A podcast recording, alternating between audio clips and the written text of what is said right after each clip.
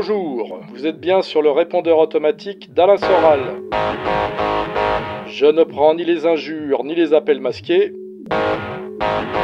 Laissez votre message après le signal sonore. On verra si on vous répond.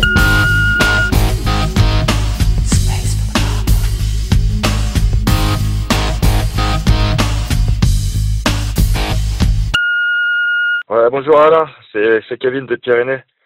Voilà, depuis l'élection de Macron, le système a perdu ses deux jambes qui étaient le PS et l'UMP, enfin anciennement l'UMP, et qui lui permettaient une fausse alternance. Avec Macron, le système il marche donc actuellement sur euh, une seule jambe. On voit que Zemmour, il est publicité pour euh, les prochaines présidentielles. Voilà, ma question est celle-ci. Penses-tu que Zemmour soit la solution du système pour rétablir son équilibre?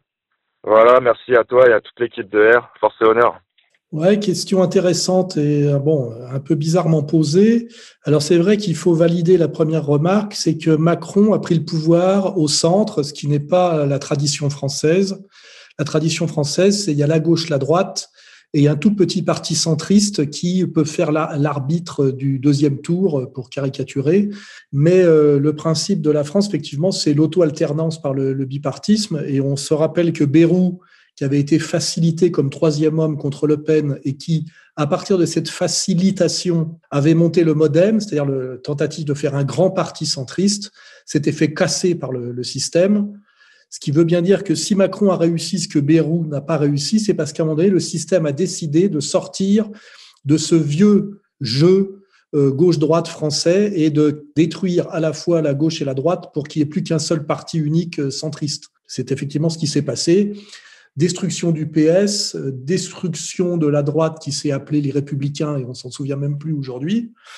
Alors maintenant, ben, on se dit qu'est-ce que va faire le système demain à partir de cette donne euh, assez nouvelle, hein, qui, est, effectivement ce, qui est, marquant du, pouvoir de Macron.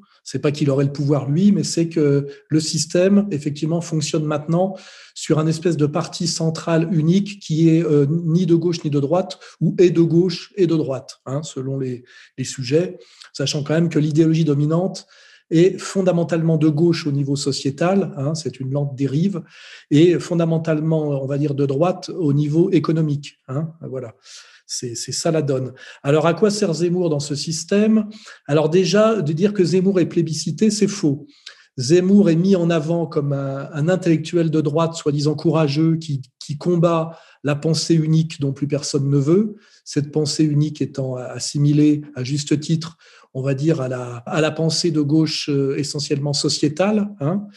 Et en fait, euh, on a déjà constaté que Zemmour n'est pas du tout plébiscité comme un, leader politique de premier plan, puisque le, sondage lui donne, je crois, que 13% d'intention de vote. Donc, ça ne serait pas un type qui pourrait aller à la présidentielle. Et je ne crois pas que le système ait envie qu'il aille à la présidentielle parce qu'il est beaucoup trop clivant. Donc, je pense que son rôle objectif, puisqu'en fait, il faut comprendre Zemmour comme quelqu'un qui sert des intérêts qui sont au-dessus de lui. Hein. Il faut voir Zemmour euh, comme euh, symptôme, comme on va dire, euh, pièce sur un échiquier. Et là, il faut faire un distinguo que je vais faire tout de suite, c'est qu'il ne faut pas confondre les hommes politiques et les chanteurs. Un chanteur, ce qui compte, c'est les paroles de ses chansons. Hein c'est une jolie chanson, ça raconte quelque chose et ça se suffit.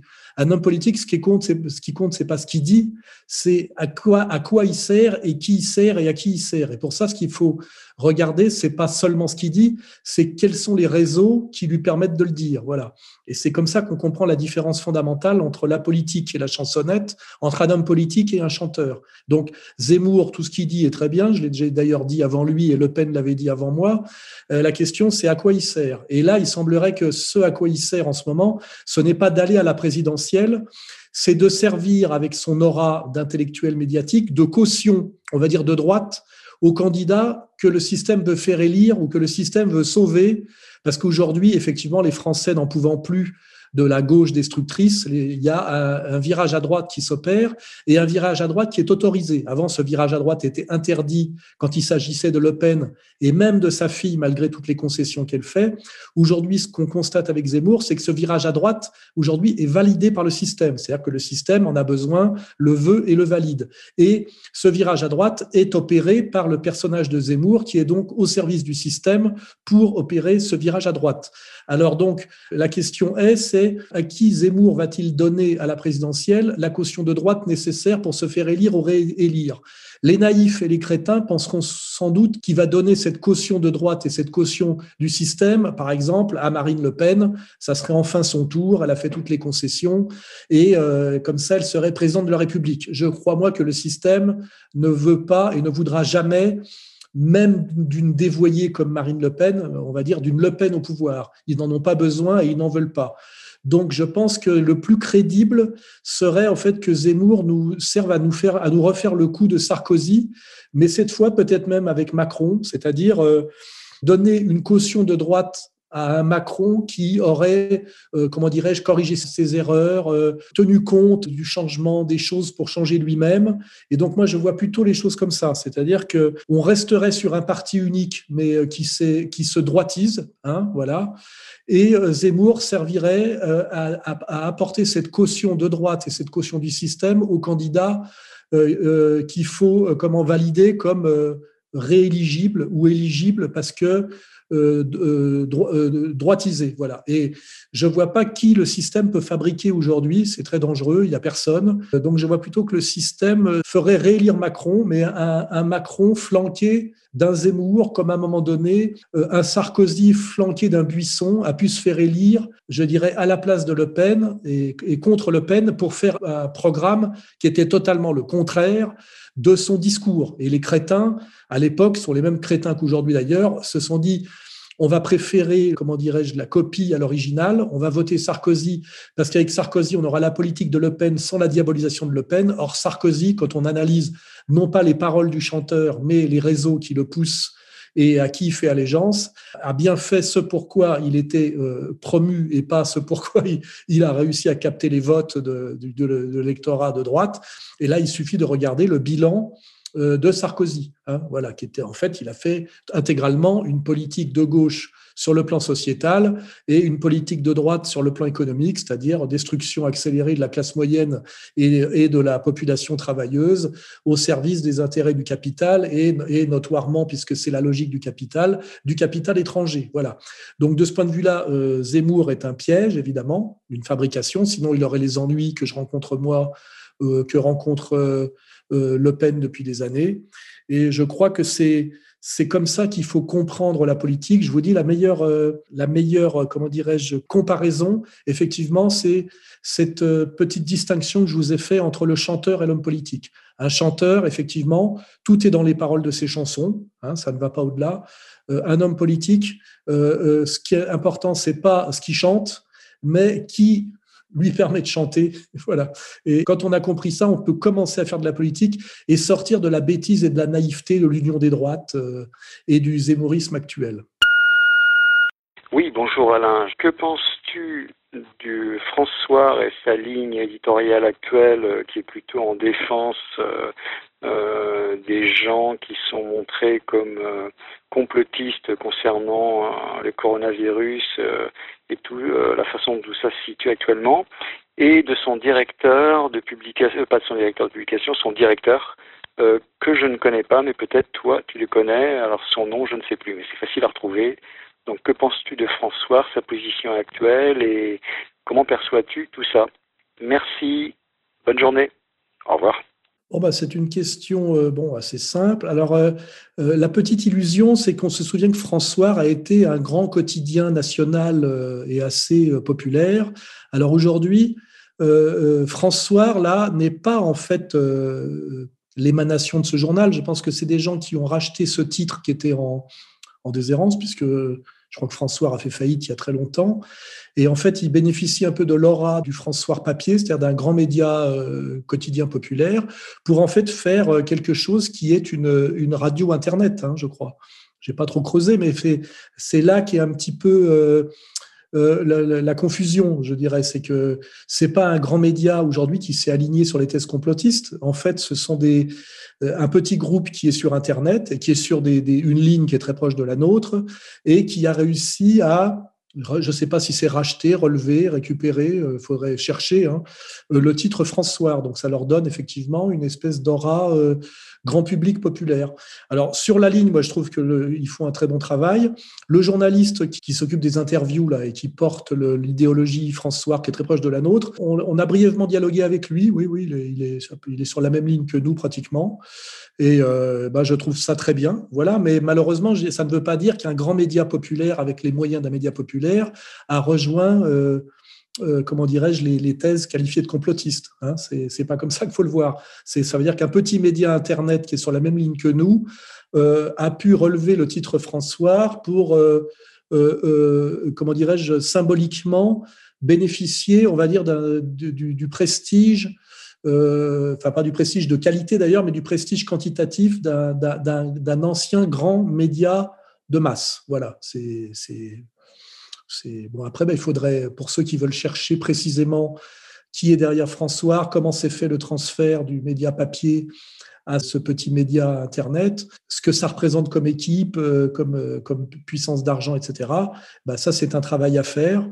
Et ben, je, vous, je vous engage à le faire. Hein. N'hésitez pas, c'est comme ça qu'il faut faire. C'est le travail à la fait et document. Personnellement, moi, je ne l'ai pas fait, mais c'est effectivement euh, un travail à faire. Bonjour, monsieur Soral. J'aurais une petite interrogation sur les affaires de meurtre qui défrayent la chronique depuis quelque temps. Euh, je voulais savoir s'il y avait une congruence entre les affaires d'inceste et de pédosatanisme qui sortent aujourd'hui, euh, les affaires du Hamel ou euh, Berry, et la surexposition d'affaires privées entre hommes et femmes. Par exemple, la vie sexuelle de PPDA au XXe siècle semble au moins aussi importante que les affaires de pédosatanisme, de euh, Jen Manson ou de Richard Berry. Voilà. Et est-ce que tout ça, ça n'a pas un rapport, enfin, avec l'incarcération derrière scènes qui dénonçait certaines pratiques de certaines gens? Merci beaucoup pour votre travail. Bah là, je serais tenté de dire que la réponse est pratiquement dans la question. Alors effectivement, ce, monsieur qui comprend bien les choses euh, met le doigt sur ce qu'on appelle euh, un contre-feu, hein, évidemment.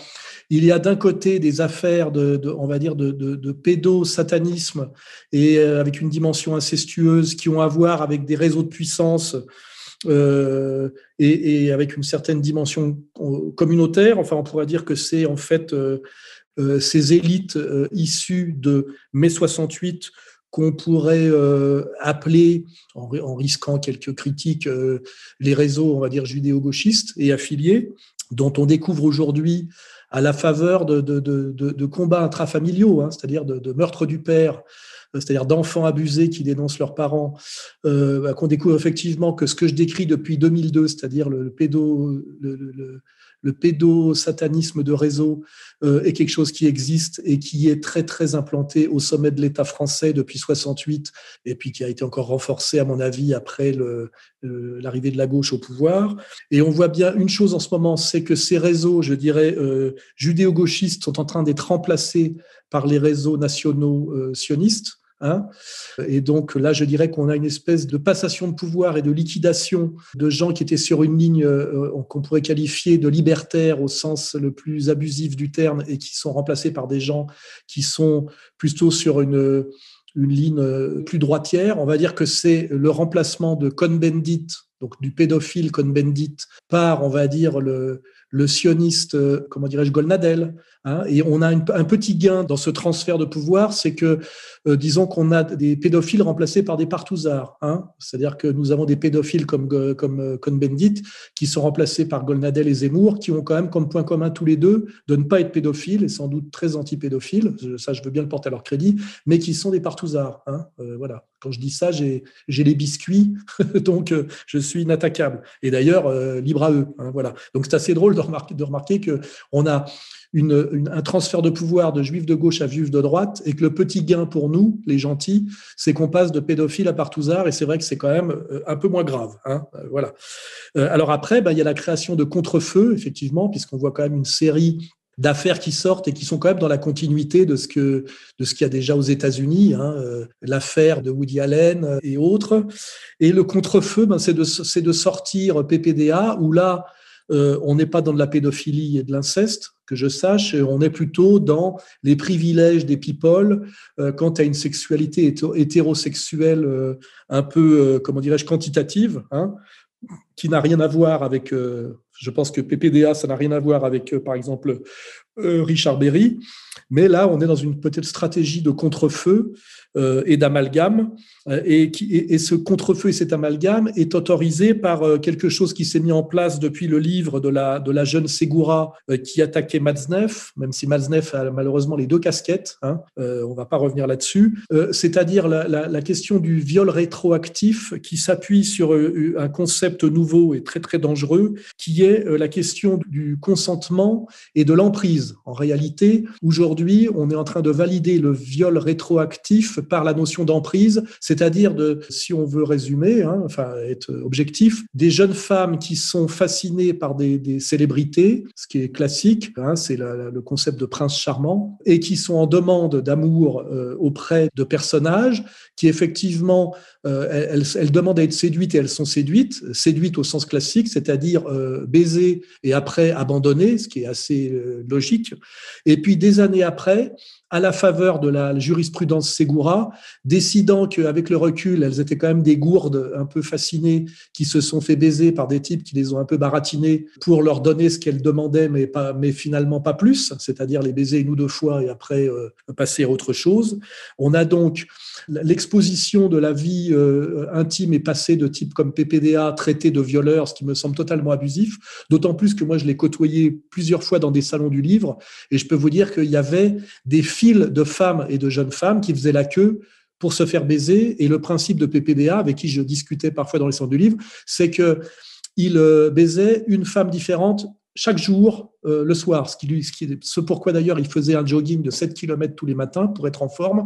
Et je vous dis, il n'a jamais, jamais, eu besoin de violer ou d'insister. Elles étaient demandeuses. Hein. C'est un peu la même chose que Tariq Ramadan, à part que PPDA est un breton qui n'a pas jamais professé d'interdit sexuel lié à la religion, donc il n'est pas en porte-à-faux par rapport à, son idéologie, on va dire, alors que le problème de, de comment dirais-je, de, de, Tariq Ramadan, qui avait les mêmes pratiques, c'est qu'il était en porte-à-faux avec son idéologie, euh, qui sont les valeurs de l'islam, bien que selon la loi française, euh, normalement, il est euh, inattaquable. Il est attaquable sur le plan moral, mais pas sur le plan pénal. Voilà, hein, si on veut être clair.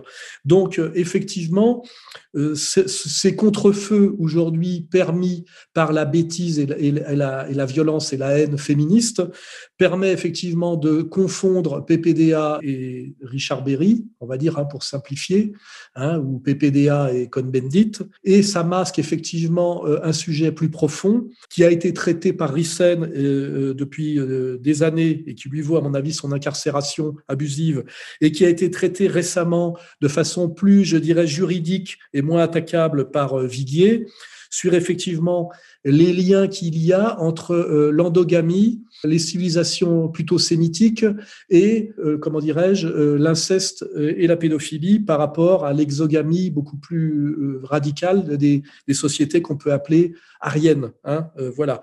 Et, comment dirais-je, pour l'illustrer simplement, n'oubliez pas que ce qui fonde le freudisme, c'est-à-dire l'idéologie freudienne, ce qu'on appelle la métapsychologie freudienne, c'est l'Oedipe. Et l'Oedipe freudien dit bien que chaque enfant rêve de former avec euh, le, son ascendant de sexe opposé et de tuer son ascendant de même sexe. Hein. Et ça veut bien dire que selon le freudisme, qui est une idéologie euh, juive, c'est d'ailleurs revendiqué par les juifs eux-mêmes, même si aujourd'hui ils le revendiquent un peu moins fort, l'inceste est au cœur, euh, je dirais, de la structuration psychologique de la famille. l'inceste est à la demande de l'enfant, c'est ça qui est prétendu. Hein. Et le freudisme a prétendu faire de cette pathologie, selon nous, et qui est liée à l'extrême endogamie du judaïsme, notamment du judaïsme talmudique euh, d'Europe centrale, euh, a prétendu faire de cette pathologie un universel. Voilà. Et donc, je pense que euh, la, pédophilie gauchiste des années post-68 tardes est beaucoup liée au freudisme et, est beaucoup liée à un mensonge euh, qui est de faire croire que une tendance consécutive à l'endogamie d'un certain judaïsme du shtetl était euh, une norme universelle et une norme bénéfique. Hein, voilà. Donc c'est ça le vrai sujet de réflexion. Hein.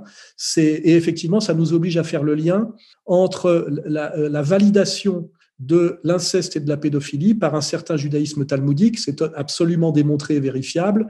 Et effectivement, c'est très gênant de révéler cette, euh, comment dirais-je, euh, vérité, qui était d'ailleurs une vérité revendiquée euh, dans les années, à la fin des années 60-70, on a tous les exemples pour le, vérifier. Et aujourd'hui, il faut le masquer puisque l'époque a changé.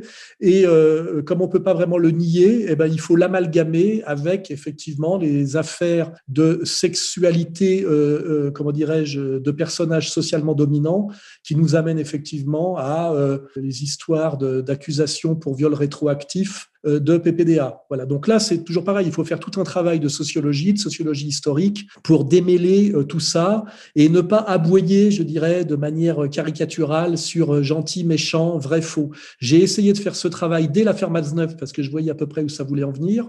Et vous verrez qu'une fois de plus, j'ai eu raison et que c'est pour ça qu'à l'époque, j'avais essayé de freiner un peu les, jugements à la porte-pièce et, hystériques d'une Marion Sigaud, qui en fait ne réfléchissait pas sur la complexité sociale et politique du sujet, mais essayait de régler des comptes personnels. Il faut au, maximum dans la vie et éviter de confondre règlement de compte personnel et vision, je dirais, politique euh, d'altitude. Voilà, c'est ce que je m'efforce de faire, même si on part toujours de soi, euh, ça on peut pas le nier, mais il faut après essayer de, de monter de, ces petits problèmes personnels à des analyses qui ont une valeur un peu plus euh, universelle. Voilà, c'est ce que je viens d'essayer de faire devant vous, une fois de plus. Bonjour, euh, j'ai écouté la présentation de votre prochain livre. Vous expliquez le sous-titre Pourquoi l'égalité euh, On comprend que le fil rouge du livre, ça sera une critique de l'égalitarisme, mais on pense forcément au nom de votre association Égalité et Réconciliation. on sait je pense, hein, il me semble, que vous aviez choisi ce nom plutôt en référence à l'égalité des droits euh, civiques. Euh, mais étant donné que cette euh, égalité-là, elle est pleinement acquise institutionnellement aujourd'hui, même si évidemment les élites ont énormément de passe-droit, et étant donné qu'aujourd'hui utiliser ce mot égalité en tant que slogan, ça ne sert plus qu'à faire de la surenchère égalitariste complètement folle, euh, ne pensez-vous pas que le nom de votre association, il est maintenant euh, plutôt dépassé et hors de propos par rapport aux idées que vous défendez, notamment dans ce livre, euh, apparemment Voilà, merci. Bah là, une fois de plus, bon, il faudrait, je peux, pardonner à ce garçon parce qu'il n'a pas encore lu le livre. Mais mon livre, en fait, fait l'historique de l'égalitarisme et explique pourquoi et pour qui l'égalité et les différents types d'égalité. Hein. et, donc, ce n'est pas une critique de l'égalitarisme qui reviendrait à faire l'apologie de l'inégalitarisme, comme euh, avec toujours cette espèce de vision qui m'horripile euh, de est-ce que je suis de gauche, est-ce que je suis de droite? J'ai été de gauche, ce qui veut d'ailleurs pas dire grand-chose, ou ça veut dire trop de choses. Euh, la gauche s'est fourvoyée, ce qui est vrai, une certaine, pas, d'autre, pas une autre, d'ailleurs une qui n'a jamais eu droit au chapitre et qui a, qui a, jamais pu exister, donc je serais devenu de droite.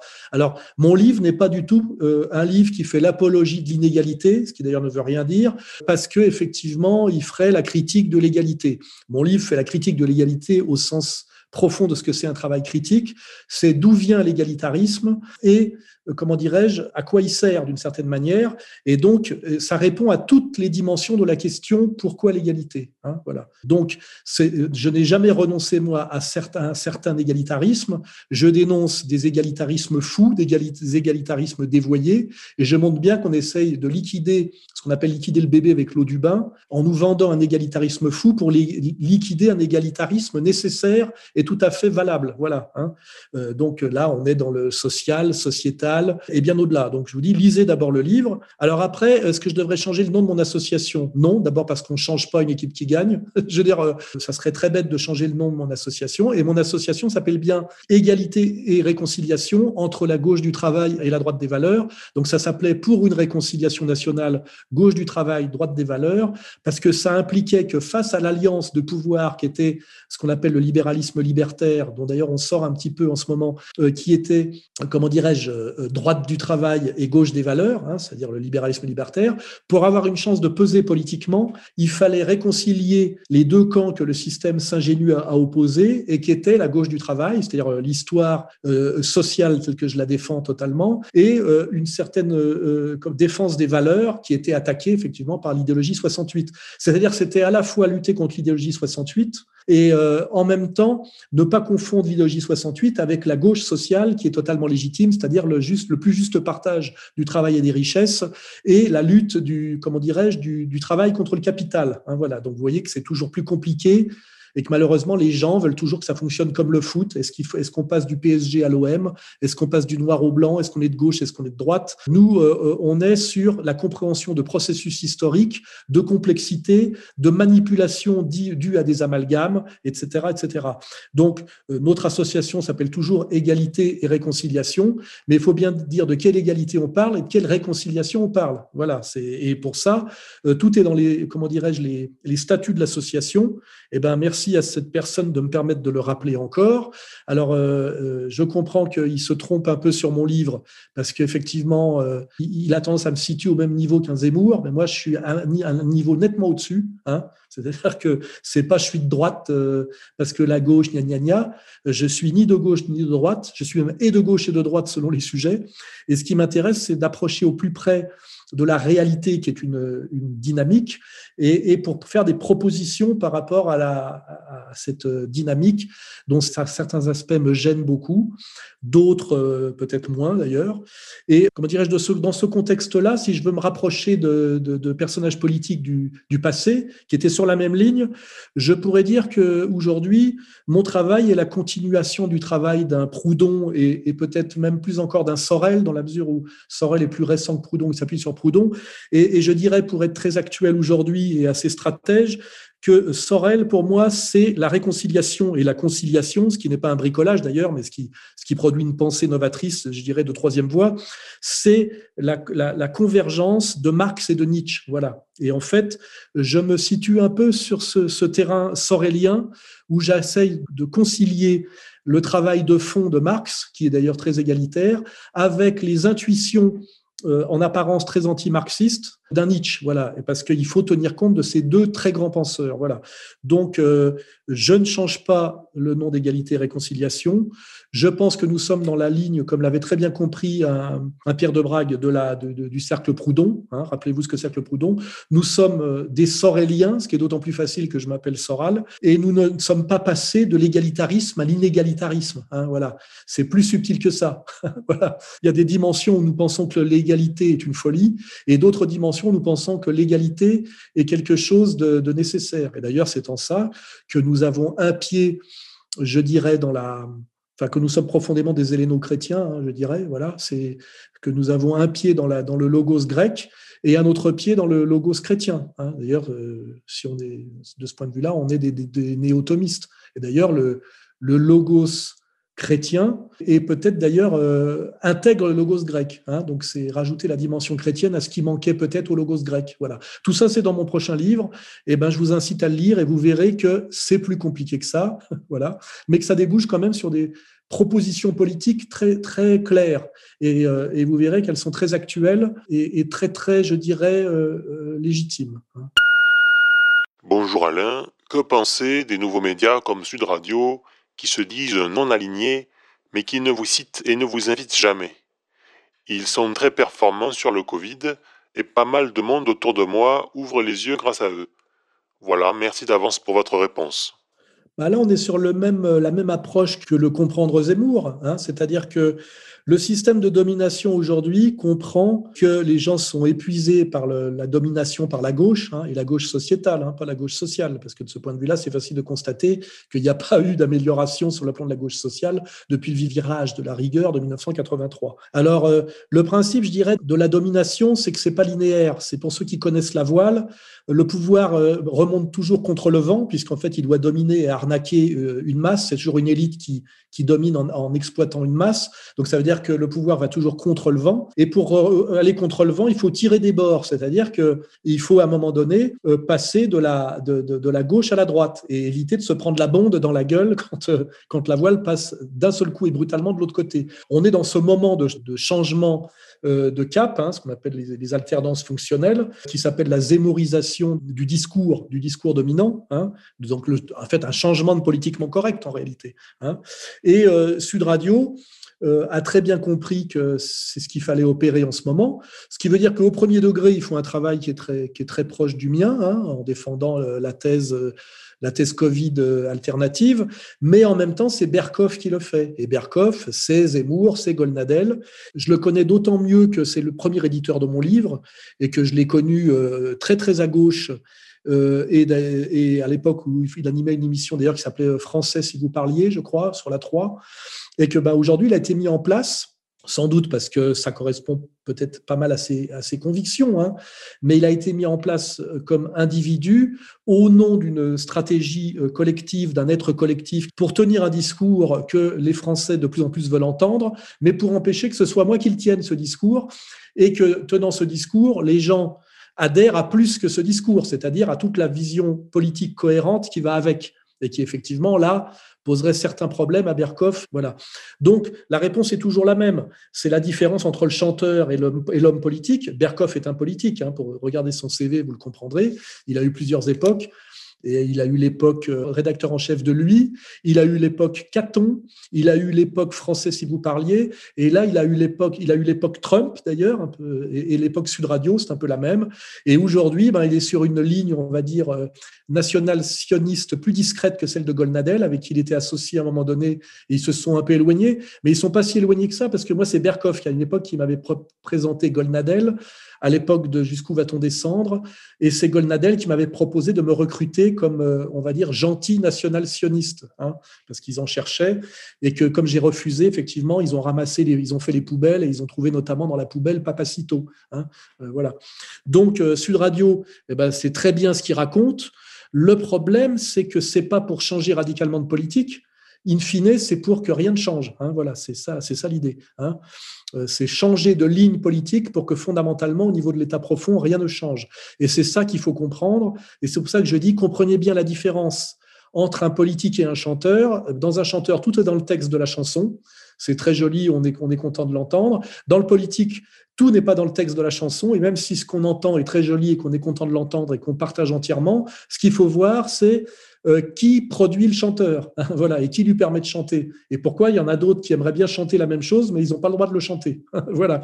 Et, c'est ça qu'il faut comprendre. Et quand on n'a pas compris ça, on n'a pas compris la politique. Donc, soit on est un con qui, qui, qui, gobe l'union des droites et le zémorisme, soit on n'est pas un con mais un salaud, c'est-à-dire qu'on va à la soupe, on va à la gamelle parce qu'on pense qu'on aura résiduellement des miettes. Et ça, ça donne du plus extrême, euh, enfin du plus grossier, qui serait Papacito, au plus vicieux, subtilement, ça donne Rougeron, vous voyez, ou les mecs de l'incorrect, vous voyez, ça c'est des types qui veulent passer à la caisse en faisant semblant de croire que Zemmour, c'est vraiment un changement politique. Et on voit très bien, c'est assez facile de démontrer qu'ils n'y croient pas eux-mêmes, mais qu'ils veulent simplement être invités à la table des maîtres, qui a besoin effectivement de, de changer un peu les, figurants, parce qu'on parle même pas de second rôle, hein, ça sera au mieux des figurants. Voilà. Je les connais tous personnellement. Rougeron, c'est facile à démonter, il est franc-maçon. Donc, est-ce qu'un franc-maçon peut être un patriote intègre? Pour moi, un, franc-maçon patriote, c'est un oxymore. Hein. Il peut être au mieux républicain, ce qui est le contraire de patriote quand on creuse. Hein. C'est pareil, il faut faire un travail historique. Un travail historique, euh, au niveau des systèmes et un travail de, comment dirais-je de sponsor au niveau des personnages. Et vous verrez qu'après il n'y a plus besoin de polémiquer et que c'est plus une question, je dirais, de d'argument au sens spectaculaire. C'est euh, d'où tu viens, qui, qui te fait, qui te finance, qui te permet d'exister, qui te donne la parole, etc. Et ça, c'est le travail qu'on fait à fait document. Et là, vous verrez qu'à un moment donné, eh ben, euh, si réellement il faut, faut changer radicalement de société et réellement, euh, je dirais, faire une sorte de révolution. Cette révolution ne se fera pas par Zemmour, ne se fera pas par Rougeron, et Sud Radio n'est pas là pour la porter. Hein, voilà, elle est plutôt là pour, euh, on va dire, dévier les colères, les accompagner, euh, leur donner un peu à manger, dans le but qu'ils restent bien, on va dire, enfermés dans la porcherie. Hein. Bonjour Alain Soral. Voilà, j'aimerais connaître votre avis sur le principe du vote secret, le bulletin secret qu'on met dans l'urne. Euh, en réalité, j'ai jamais vraiment compris l'utilité que ça avait. Donc, je voulais votre avis là-dessus. Et euh, pour enchaîner, euh, que pensez-vous du vote électronique sur le modèle américain qui risque d'arriver en France en 2022, je pense? Donc voilà, ben, si vous pouvez me répondre là-dessus. Merci beaucoup. Bonne journée. Au revoir. Bon, bah, le principe du vote secret, euh, c'est que c'est une jolie idée, mais qui est un peu naïve quand on regarde la, complexité euh, réelle du sujet. C'est que le vote est secret pour qu'il soit libre. C'est-à-dire qu'il n'y ait pas quelqu'un qui puisse vous empêcher de voter comme vous voulez. C'est-à-dire, euh, on va dire que, le pouvoir ne puisse pas vous obliger par la coercition à voter pour le pouvoir. Donc ça, c'est la jolie idée du vote secret. C'est difficile d'ailleurs de le dire autrement.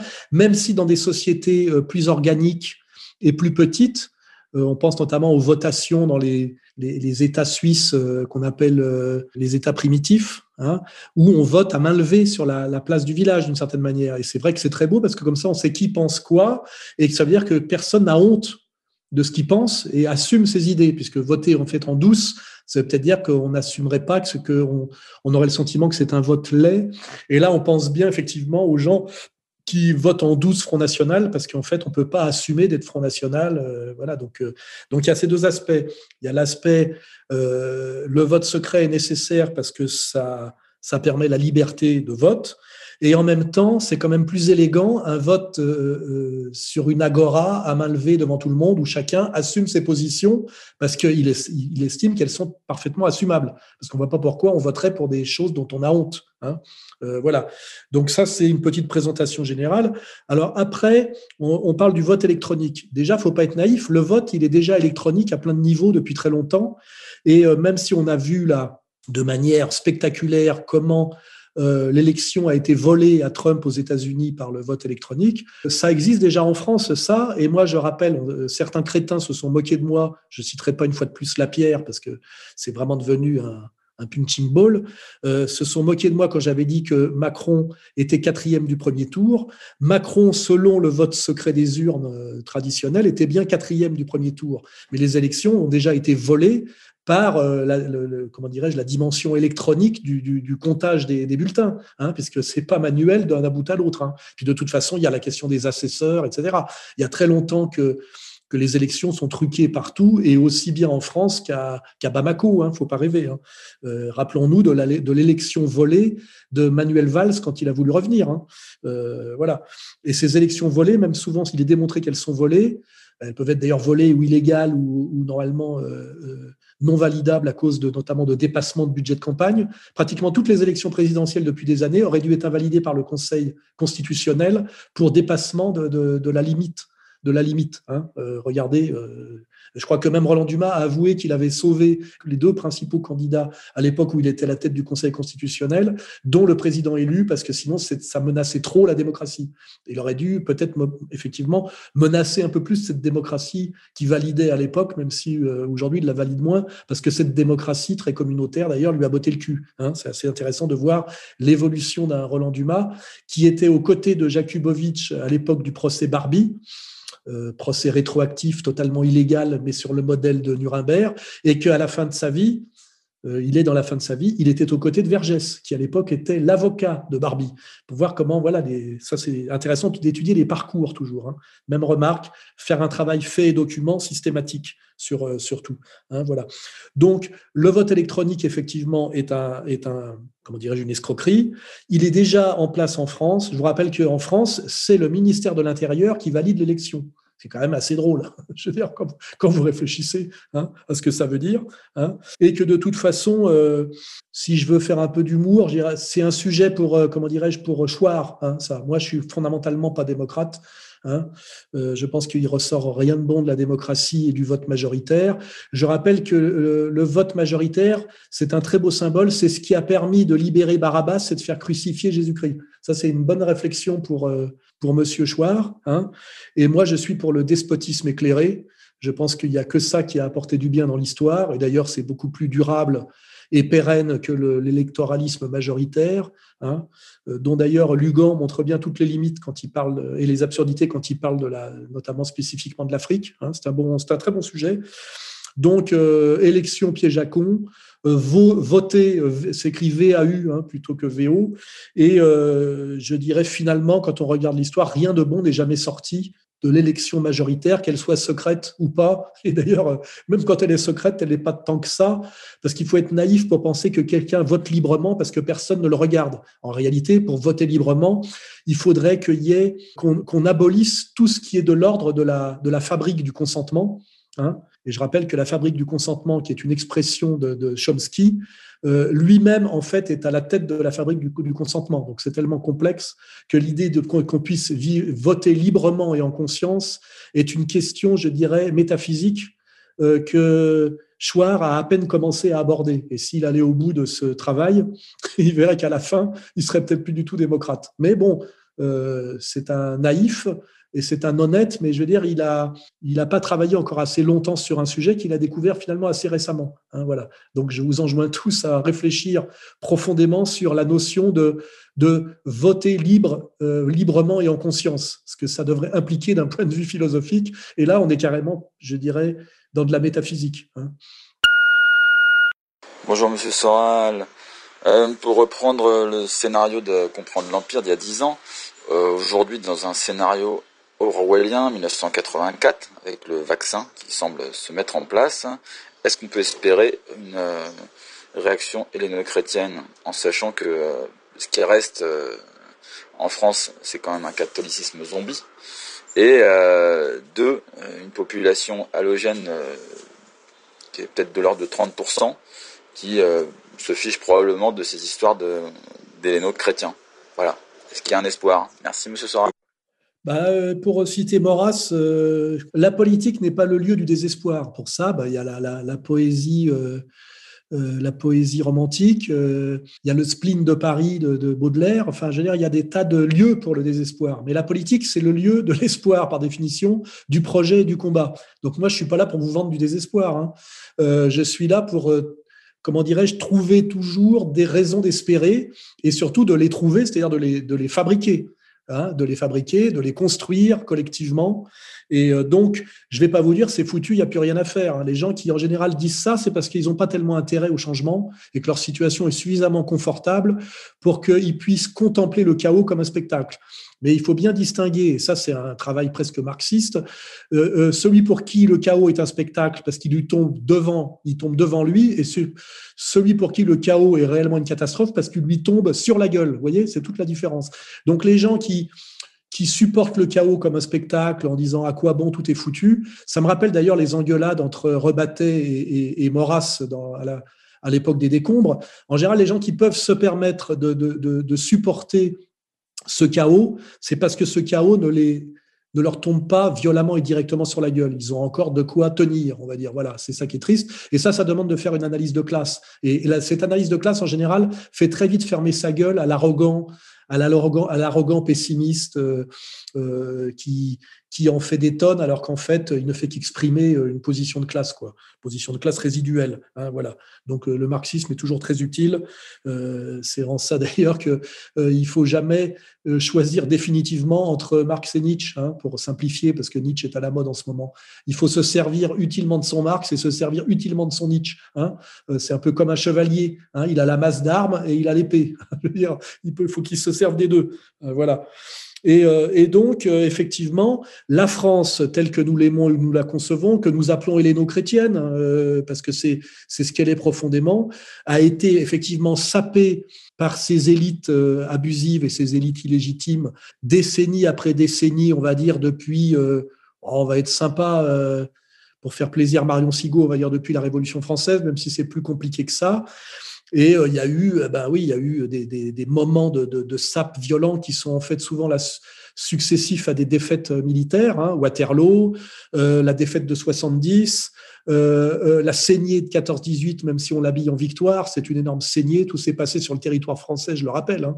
C'est une énorme boucherie qui s'est passée chez nous hein, et qui a eu des, des coups énormes qui sont d'ailleurs, dans ce coup, il faut mettre la défaite de 39. Hein. C'était difficile 20 ans après de recommencer, alors que tout s'était passé sur le, sur le territoire français et sur la gueule du peuple de France. Il hein. faut bien le comprendre. Donc après, bah, effectivement, il y a la, il y a 39-45.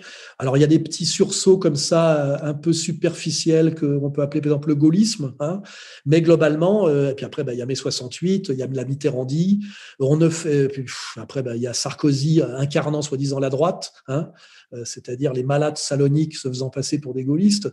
Enfin, je veux dire, on ne fait effectivement que, que dégringoler, dégringoler, dégringoler, pour partant de, on va dire, pour faire une comparaison de l'Empire austro-hongrois, euh, finir par être l'Autriche actuelle dont il reste de, sa glorieuse histoire que les valses deviennent en gros. Hein. Nous, ça sera top chef. Hein, voilà. Donc ça va très mal. Effectivement, l'immigration incontrôlée et volontairement incontrôlée est là pour que ça aille très mal. Le métissage qui s'accompagne est là pour que ça aille encore plus mal. L'idéologie de gauche, c'est-à-dire l'égalitarisme fou, est là pour que ça aille encore encore plus mal. Enfin, enfin plus effectivement derrière la dictature Covid. Enfin, on voit bien que ça va très très très mal. Après, il y a quelque chose de réel, c'est qu'il y a un peuple en souffrance.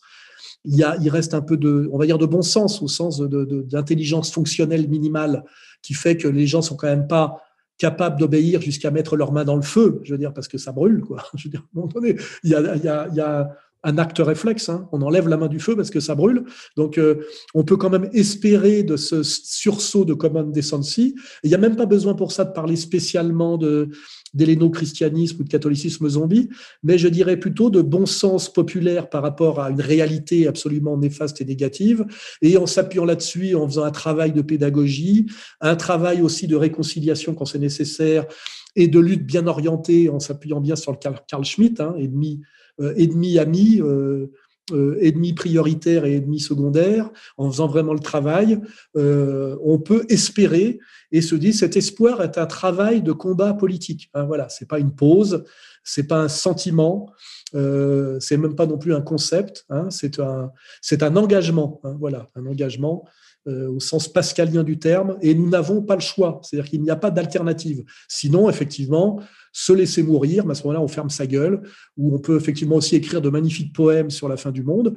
Euh, on a le droit si on a du talent, mais sinon, euh, je dirais, euh, on arrête d'encombrer le terrain politique pour rien, on ferme sa gueule. Hein. C'est-à-dire, il y a le combat politique, le désespoir qui devrait amener au suicide, sinon c'est de la pause, la poésie quand elle est de qualité. Voilà, bon, ben moi j'ai choisi le combat politique, c'est-à-dire l'espoir, euh, à aller chercher partout où il peut encore être. Hein. Et euh, en conclusion, c'est pas gagné, mais comme je l'ai déjà dit et écrit, le combat politique est, est, à la différence du football, c'est que ça ne s'arrête jamais. Donc même si vous êtes mené 15-0, euh, vous n'avez jamais définitivement perdu. Et c'est ça qu'il faut, c'est aussi ça où il faut faire la différence. Comme il faut faire la différence entre le chanteur et l'homme politique, il faut faire la différence entre le sport où il y a euh, des limites données hein, et la politique qui est, euh, je dirais, un sport sans limite.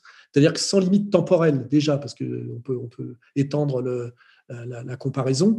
Et donc, même si en ce moment ça va très mal, eh ben, euh, je dirais, on a l'éternité devant nous pour redresser la situation et finir par gagner. C'est pour ça que j'aime beaucoup la phrase de Mao D'ailleurs, je, dis qu'elle est de Mao parce qu'il l'a utilisée, mais elle est peut-être, euh, on peut peut-être la trouver ailleurs, c'est pas grave, euh, qui est euh, de défaite en défaite jusqu'à la victoire. Rappelez-vous la longue marche de Mao. Moi, j'aime bien m'intéresser aux personnages politiques qui ont fini par gagner en partant de très très bas. Hein, voilà. Et c'est pour ça que je m'intéresse à Lénine, je m'intéresse à Mao, je m'intéresse aussi à Che Guevara parce que lui, il a perdu. Vous voyez, il faut comprendre pourquoi certains gagnent, certains perdent. Et je finirai sur cette phrase optimiste et réaliste. Euh, et d'un optimisme qui ne nie pas euh, tout le pessimisme nécessaire, n'est-ce pas? Parce que là, il y a une unité dialectique des deux. De défaite en défaite jusqu'à la victoire. Ça sera notre slogan. Oui, bonsoir, monsieur Sauvage. Je voulais savoir ce que vous pensiez du Québec. Et je voulais savoir, euh, selon vous, comment se présentera l'élection 2022. Au revoir. Ben, c'est deux questions qui n'ont rien à voir, mais bon. Eh ben, moi, ce que je pense du Québec, c'est que les Québec sont des Français plus français, malheureusement, que la France actuelle.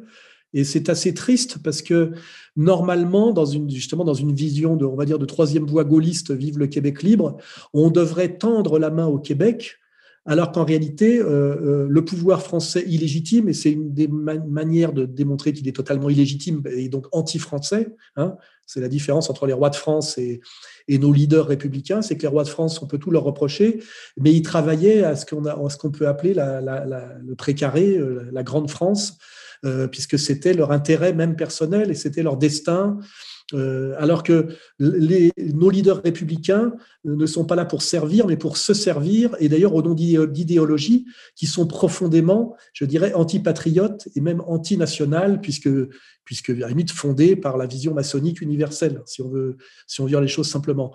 Et moi, ce que ma tristesse donc, c'est que je découvre, je constate que les Québécois sont un, un petit îlot français de français, plus français que les Français, et c'est pas à cause des Français malheureusement, euh, qui, au lieu d'être soutenus et, euh, et chéris comme ils le devraient, sont regardés avec un peu de mépris par euh, une France qui ne s'appartient plus. Voilà.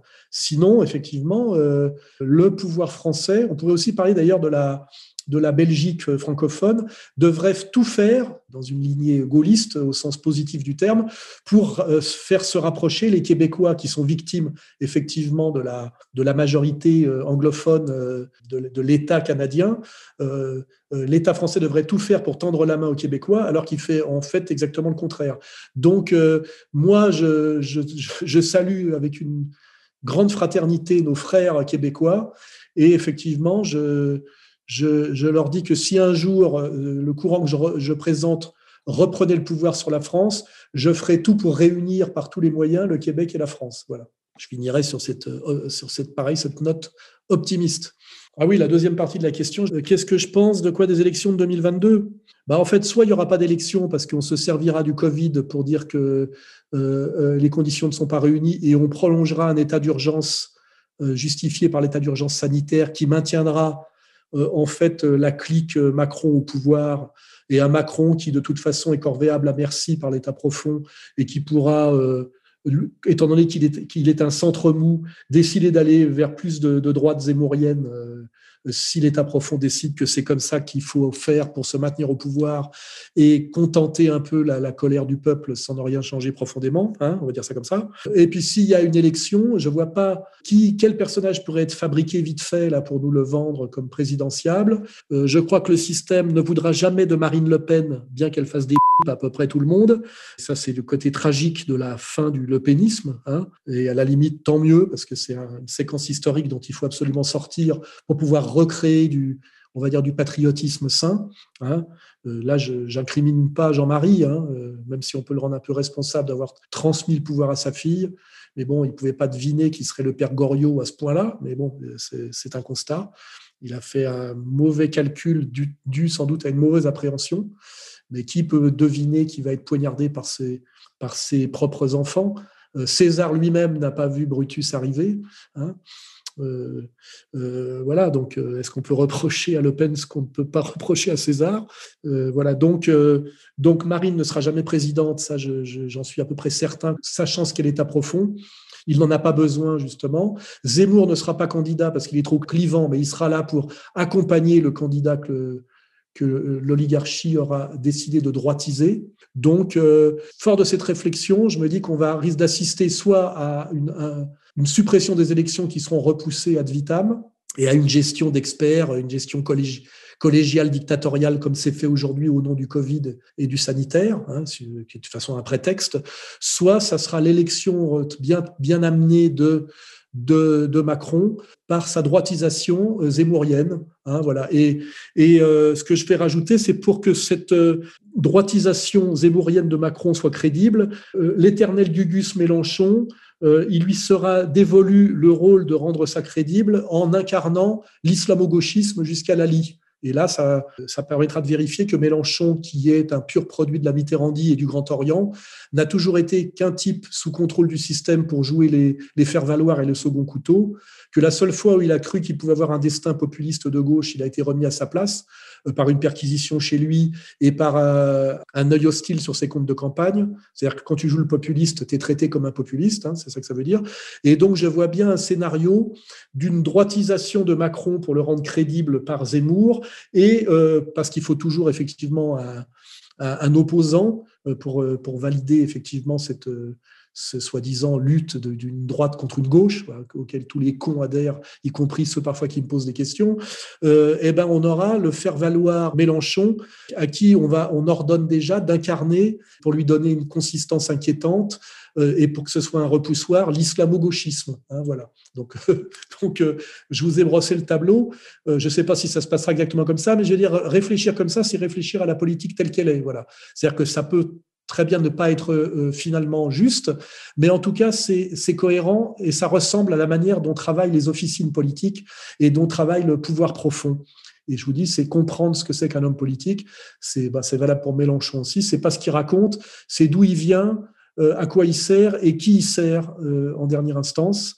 Et donc, euh, pour conclure, nous aurons donc une réélection de Macron, d'un seul coup devenu un mec de droite grâce au travail que lui apportera euh, Zemmour, dans une, on va dire, une, répétition de ce qu'a pu être le sarkozysme à une époque. D'ailleurs, je vous rappelle, quand on fait le travail, que derrière les nouveaux réseaux Macron et, aussi les réseaux Zemmour, et eh ben, il y a tous les sarkozystes qui ne peuvent pas revenir à cause des casseroles euh, euh, judiciaire de Sarkozy. Hein. donc, ça sera un Macron-Sarkozy d'une certaine manière, un Sarkozy sans Sarkozy.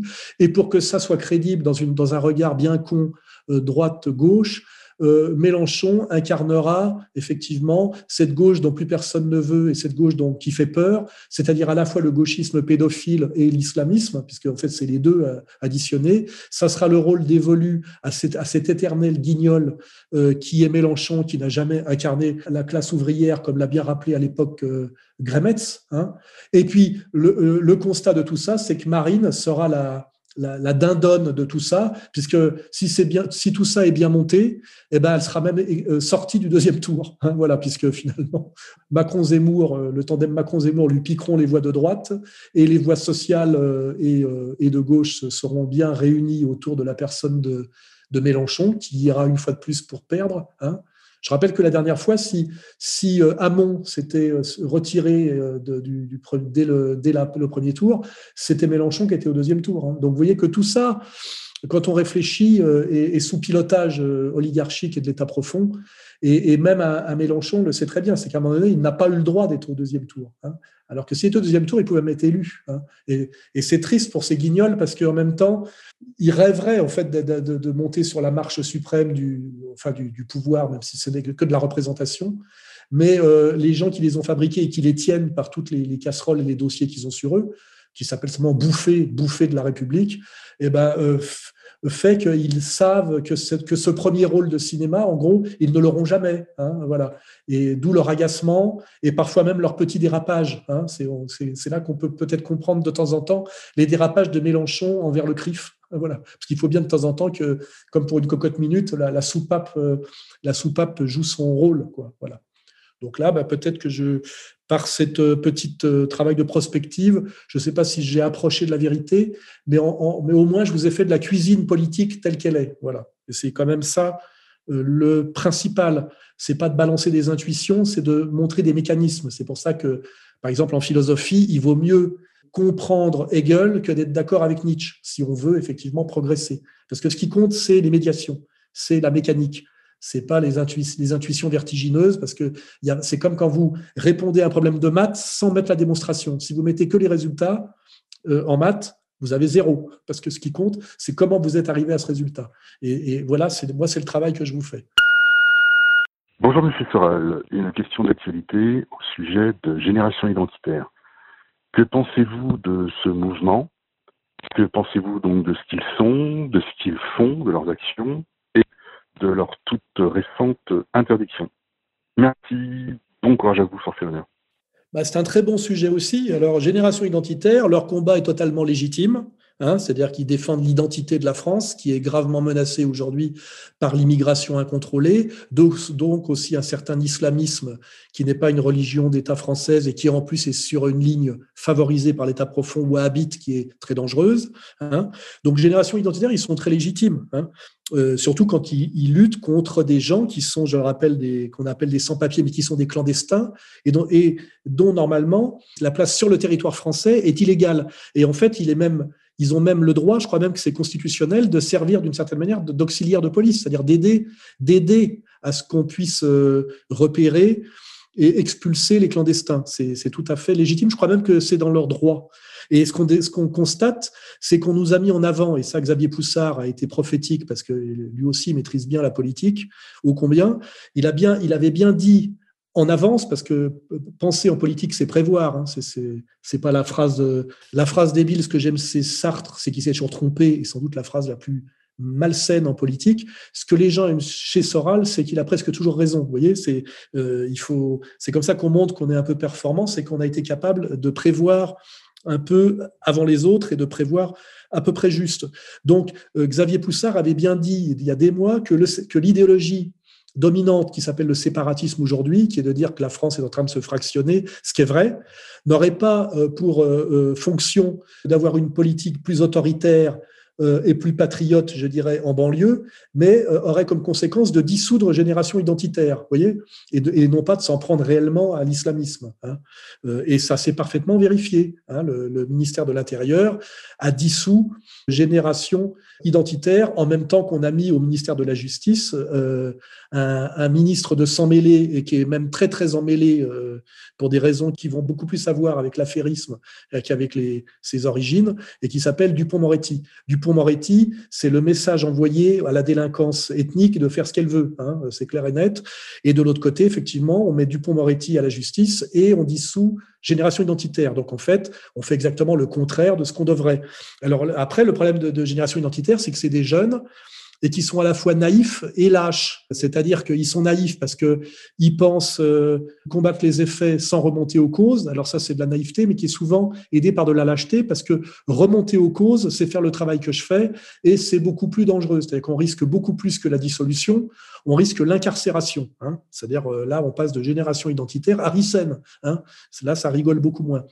Moi, j'avais prévenu notamment la petite jeune fille, là, dont j'oublie le nom, de Génération Identitaire, que ça ne servait à rien de lécher le cul des sionistes au nom du nationalisme, c'est-à-dire en se mettant sur une ligne nationale sioniste et en acceptant de faire d'Israël la championne du nationalisme, ce qui est une, une malhonnêteté, une bêtise euh, insigne, parce que ça veut dire que si vous ne marchez pas avec Soros, vous devez marcher avec Netanyahou et Golnadel. Or, cette alternative est, le piège, et c'est le, piège du bon flic et du mauvais flic. Hein. Euh, voilà, ça, à la fin, bah, vous, finissez en tôle. Quoi.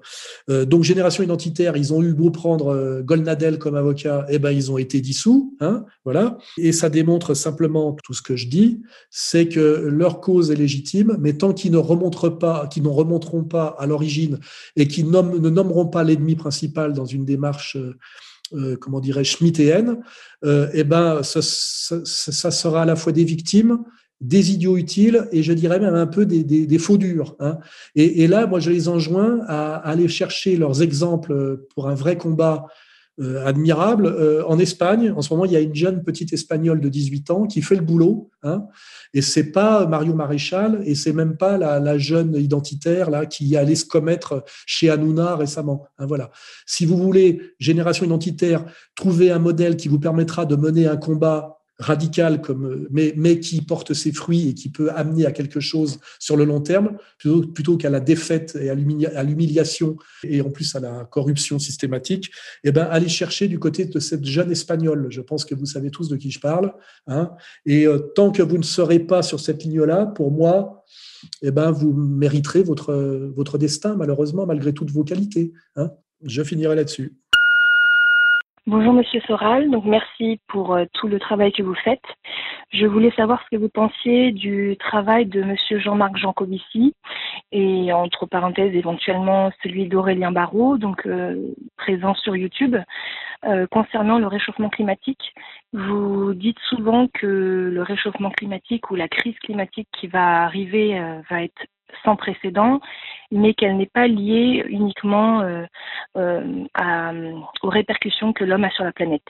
Pouvez-vous nous donner des sources et peut-être des livres à lire? Merci. Au revoir. bah déjà, je corrige tout de suite. Euh, j'ai jamais dit que le réchauffement climatique allait être sans précédent. J'ai dit que la théorie du réchauffement climatique était une manipulation relativement mensongère qui, part de bases erronées pour ça, je vous invite à aller voir les, travaux de Camille Vert, que nous avons d'ailleurs relayés sur le site, et à écouter l'émission que nous allons mettre en ligne. D'ailleurs, euh, je pense qu'elle sera déjà en ligne au moment où passera cette, euh, ce Soral répond, qui est notre troisième volet du Grand Reset, hein, le, Grand Reset euh, par l'écologie, qui effectivement, dont le, cœur est, comment dirais-je, la, régression économique euh, qui va toucher les classes populaires et le monde du travail premièrement, au nom de la lutte contre un réchauffement climatique euh, que je conteste en tant que réchauffement climatique anthropique. C'est-à-dire qu'il y a deux niveaux. Un, je pense qu'il n'y a pas spécialement de réchauffement climatique.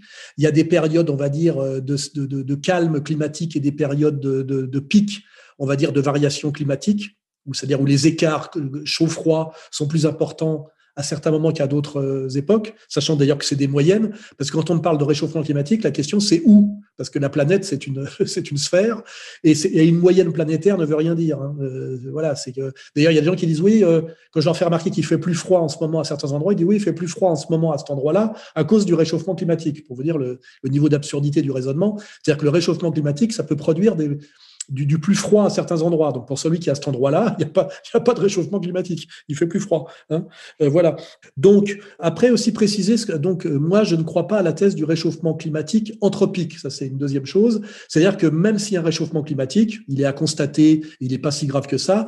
Il n'est pas dû aux hommes et à l'activité humaine, c'est-à-dire à, l'industrie. Alors il faut bien comprendre que anthropique, selon qu'on l'écrive à A-N-T-H ou E-N-T, euh, ça veut dire des choses différentes. Anthropique, A-N, ça veut dire fait par l'homme. Donc, je ne crois pas au réchauffement climatique dont l'activité humaine serait responsable.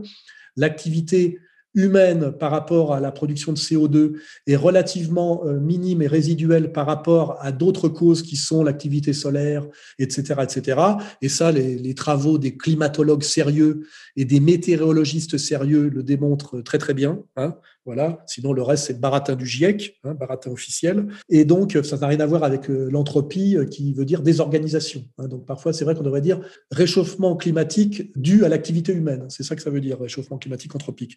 Je n'y crois pas. Et je crois que ceux qui nous vendent le réchauffement climatique anthropique sont très souvent simplement des escrocs liés, euh, on va dire, au au mondialisme et liés au, tenants du mondialisme et qui ont intérêt à proférer ce genre de discours pour des raisons d'ascension sociale et d'argent. Hein, voilà. Jean Covici, eh ben, on se l'est payé dans, le troisième volet du Grand Reset. C'est assez facile de se le, payer. C'est un X technocrate qui est profondément lié au lobby atomique français, ce qui fera d'ailleurs qu'à un moment donné, il va se prendre des écologistes dans la gueule, même s'il est pour la décroissance. Hein. Donc lui, ça sera assez facile de le... Il se fera coincer par son, son lien au lobby atomique. Hein. Voilà. Donc là, à mon avis, il n'y a même pas besoin de se le payer. Il va aller tout seul droit dans le mur parce que il a pendant des années séduit euh, les décroissants Hein, au nom de la transition énergétique euh, et même euh, en, réalité de la régression énergétique. Hein, ben, vous regardez ses travaux. Et puis à un moment donné, comme il dit que la seule solution c'est de maintenir l'atome, ce qui n'est pas faux d'ailleurs, hein, mais là il va se prendre les écolos dans la gueule alors qu'au départ il était soi-disant un compagnon des écolos. Donc lui, son sort va être réglé assez facilement euh, par cette contradiction qui n'est pas une contradiction théorique, mais qui est simplement liée à ses, intérêts d'argent et à ses, à ses liens d'argent. Et c'est toujours pareil, le travail fait et document, qui vous paye, et toujours la différence entre un chanteur et un politique, puisqu'en fait, Jean Covici est beaucoup plus un politique qu'un scientifique. C'est très joli ce que tu racontes, mais pourquoi tu le racontes et qui te paye pour le raconter? Et quand tu fais ce travail de, si tu établis ces médiations, il n'y a même plus de débat sur la réalité du réchauffement climatique. Il y a simplement la réalité économique euh, des, des, réseaux, quoi, je veux dire, des, réseaux de pouvoir et des réseaux d'argent. Hein, voilà. Et c'est quand même l'argent qui mène le monde. Euh, le salut de la planète euh, n'est intéressant que dans la mesure où ça sert de discours de validation aux maîtres de l'argent et à des changements brutaux de stratégie pour continuer à faire de l'argent dans des périodes différentes de la période précédente. Hein. c'est continuer à faire de l'argent en période de crise plutôt qu'en période de croissance. Hein. ça, serait, ça le résumé. Alors après, il y a le deuxième là que, que j'ai regardé, la Barreau, qui est plus euh, vendeur que Jean Covici, parce que d'abord, il est plutôt astrophysicien que énarque, c'est-à-dire matheux technocrate, donc c'est plus poétique. Hein, il délire euh, sur les, euh, la quatrième, cinquième et sixième dimension, euh, ce qui est très facile parce qu'il n'y a aucun enjeu derrière. Hein. Euh, donc, à partir de délire mathématique, il peut effectivement réfléchir sur le Big Bang, le machin, le truc. Alors, ça fait très sérieux parce que ça lui donne des tas de diplômes en astrophysique. Il est cosmo, je crois qu'il se présente comme cosmogoniste ou cosmologiste, je sais pas quoi. Il a un look avec les cheveux longs. il pourrait ressembler d'ailleurs un peu à, notre ami que nous aimons bien, lui. Il peut ressembler physiquement un peu à Casas Novas, donc il a un côté euh, décroissant écolo. Et alors j'ai vu qu'il a un double cursus effectivement scientifique. Et je vous dis, euh, ça vaut ce que ça vaut, parce que de toute façon, il n'y a aucune implication pratique, et c'est que du délire mathématique avec derrière un peu d'imagination et de poésie. Et je peux faire la même chose que lui en ayant un niveau de seconde en maths. Hein. Je, peux, je, peux, je peux délirer sur les univers en contraction, en décontraction, sur les trous noirs, sur. Euh, euh, c'est assez facile, c'est pas mal de bluff. Et ce, politiquement, ça donne rien. Ça nous éloigne d'ailleurs plutôt de la politique. Hein. Rappelez-vous, euh, vous voulez sauver vos fins de mois, moi je veux sauver le monde. C'est exactement un comment dirais-je, un credo qu'on pourrait lui appliquer et qui justifie euh, sa médiatisation. Parce que c'est pareil, c'est un premier de la classe ultra médiatisé. Et je pense que c'est un type qui aura très peu de postérité. Et il y a toujours eu des couillons comme ça. Hein. Je me rappelle Hubert Rive à l'époque. Vous savez, euh, l'astrophysicien des médias, où on avait Hawkins aussi, parce qu'il est en, il était en fauteuil roulant. En général, on vous survend des super scientifiques comme ça, qui sont d'un seul coup très, très flattés par l'idéologie dominante et les médias dominants. Euh, et ce qu'il faut voir, c'est réellement leur place dans l'histoire de la science vue avec le recul de la longue durée, est-ce que réellement ça a été des génies, des si grands génies? Est-ce qu'ils ont réellement apporté des, des choses euh, utiles et si fondamentales? Moi, je sais que c'est valable pour Tesla, mais pour, euh, pour Hubert Reeve, euh, on, l'a même oublié celui-là. Hein. Et puis, puis derrière, en fait, souvent, ils servent un agenda politique qu'ils comprennent d'ailleurs pas forcément, parce qu'il n'y a pas plus couillon qu'un scientifique quand il se mêle de politique. Pour ça, on a un exemple parfait, c'est Bricmont. Hein, vous voyez, euh, Bricmont aussi, il a un très bon niveau en sciences et en sciences appliquées, et politiquement, c'est un abruti. Hein, voilà, il comprend rien. Hein. D'ailleurs, je me demande à certains moments si c'est s'il est même pas payé pour ne pas comprendre d'une certaine manière. Voilà. Donc euh, j'ai vu que ce type-là, alors ce qui, m'a fait tiquer, c'est que moi je sais pas le niveau en maths physique pour le pour le contredire sur son terrain. Je sais que son terrain, euh, c'est en fait ça, ça, confine à la poésie pure, donc on s'en fout. Mais par contre, je sais qu'il a aussi passé un diplôme de philosophie pour faire le malin. Et là, il s'appuie sur deux philosophes en carton qui sont Derrida et Jean-Luc Nancy. Alors déjà Derrida, c'est de la merde c'est la déconstruction, qui est d'ailleurs piqué, c'est déconstruction plus Talmud. Hein, euh, voilà, c'est, on va dire, c'est Lyotard plus Béni Lévy, vous voyez, donc ça nous emmène très très loin du sérieux de la philosophie. Et puis alors pire, Jean-Luc Nancy. Alors Jean-Luc Nancy, c'est le niveau zéro de la philosophie, c'est de la merde, voilà. Donc ce type-là, quand il passe un diplôme de philosophie pour accompagner son diplôme de sciences euh, de maths physique d'un vernis philosophique, il va chercher les philosophes les plus bouffons de l'histoire de la philosophie. Je vous dis Derrida et Nancy.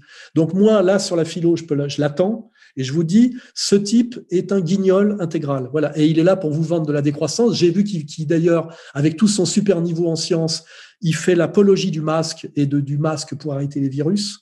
Donc, en plus, je vous dis, c'est un gugus qui a été coopté exactement comme la petite Thunberg. Mais là, on n'est pas sur le génie intuitif de la gamine euh, euh, autiste Asperger, on est sur le super diplômé euh, en maths physique qui en plus a complété les maths physiques par de la philo. Je vous dis tout ça, c'est que du guignol. Euh, il manquerait plus qu'il fasse à un moment donné un livre avec le Dalai Lama, vous voyez. Et moi, si je veux le comparer à quelqu'un, il me rappelle, et d'ailleurs il a la même fonction, euh, l'espèce de guignol qui s'appelait Villani, qui lui aussi avait la médaille Fields, qui est dire ce qui équivaut au prix Nobel de mathématiques, donc qui est un super balèze en mathématiques pures. Et, politiquement, il avait rejoint Macron pour vous dire le niveau soit de bêtises, soit d'escroquerie, de, mais je pense que c'est à la fois des prétentieux et des naïfs qui sont peut-être très performants dans un domaine qui est un domaine en fait totalement abstrait et, euh, et qui sert absolument à rien. Et de l'autre côté, en fait, euh, quand on voit ce que ça donne quand ils essaient de s'impliquer dans la politique, c'est des couillons complets, euh, voire des escrocs et, souvent des grands manipulés. Et Villani, ben, il a rejoint Macron, ça faisait sérieux. C'était l'homme à l'araignée. Là, en plus, il était habillé comme un con. Enfin, je veux dire, là, j'aurais pu lui donner des leçons d'histoire du vêtement. Hein. Et puis finalement, il a trahi pour essayer de se présenter à la mairie de Paris sous son propre chef. Il s'est d'ailleurs coupé les cheveux. Et puis finalement, on l'a déjà oublié. Donc je pense que le baron, la barreau, c'est exactement le même genre de guignol euh, euh, qui, impressionne le gogo avec des diplômes à, n'en plus finir. Et c'est l'équivalent en, je dirais, en, maths physique appliquée euh, à la cosmogonie ou cosmologie, comme il veut, du Villani. Quoi. Voilà, c'est le même genre de gugus. Et tout ça, ça vous vend en réalité le mondialisme dans sa période, euh, euh, dans, sa période de démondialisation. Ça vous vend le masque, ça vous vend euh, l'état d'urgence sanitaire, ça vous vend le vaccin, il vous vend tout, lui, hein, et la décroissance, etc. etc. Et, je vous dis, moi, en tant qu'autodidacte, avec un cerveau forgé à la pratique et aux lectures alternatives, ce mec-là, pour moi, c'est à peu près exactement comme notre, notre champion de, de, boxe poids lourd, là.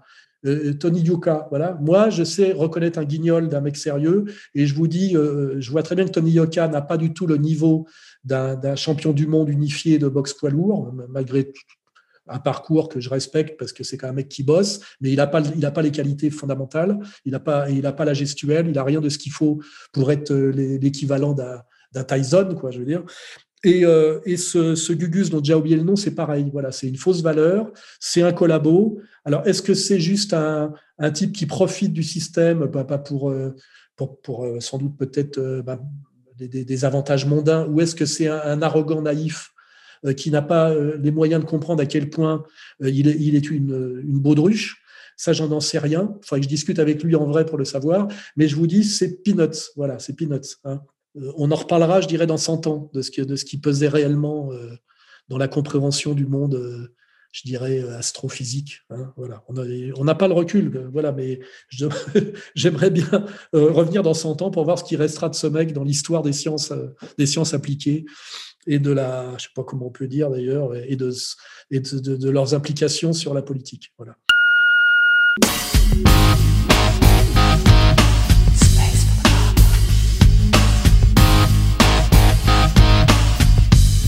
Si vous souhaitez poser d'autres questions à Alain Soral ou lui répondre, appelez au 0899 25 22 66. 0899 25 22 66.